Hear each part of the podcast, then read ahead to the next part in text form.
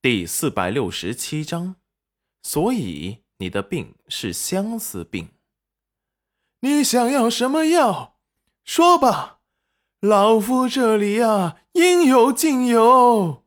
看你可怜的份上，我多送你几颗。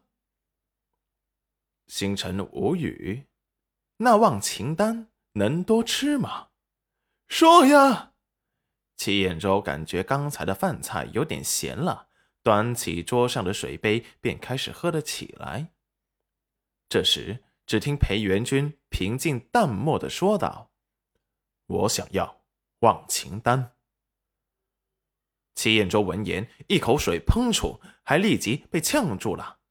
等他费了好大的劲才忍住了咳嗽，似是没听清的掏了掏耳朵，不敢置信的说道。你刚才说什么？我没听清楚。裴元君平静的看着他，语出惊人：“你没有听错，我想要忘情丹。”齐彦周说道：“这不是你和冉丫头这关系都这么僵了？”是。他不喜欢我，而我不想做出什么无法挽回的事。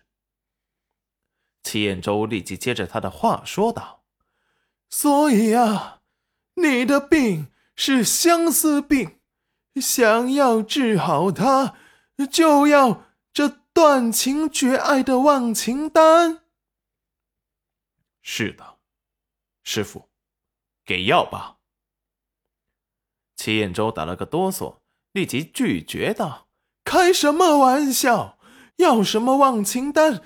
没有。”星辰眸光冰冷，薄唇紧抿，紧盯着齐彦周，脸上是明显的不悦。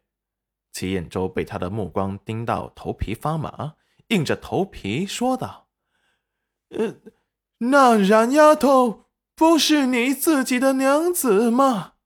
喜欢啊。”就去把他抢回来！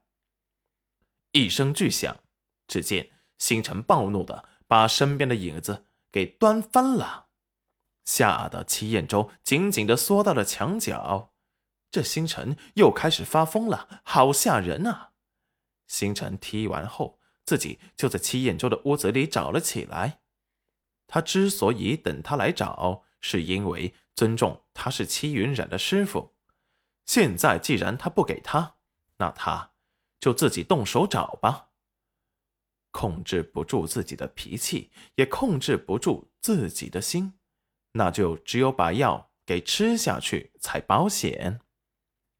齐彦周双手抱胸，闲适的看着他，要找什么就找呗，反正他找不到。正得意间，只见裴元君突然手中拿起了一堆符咒。齐彦周心里一突，假装镇定的不在意，哪知星辰根本就不吃他那一套，唇边划过冷笑，在一堆符咒中完美找到了储存符，拿着那张符咒就想走。齐彦周立即不淡定了：“哎，星辰啊，有什么话，你要什么我都拿给你。哎，麻烦麻烦你。”把那储存符给我拿过来一下，我给你找。星辰面无表情，拿着符咒转身离去。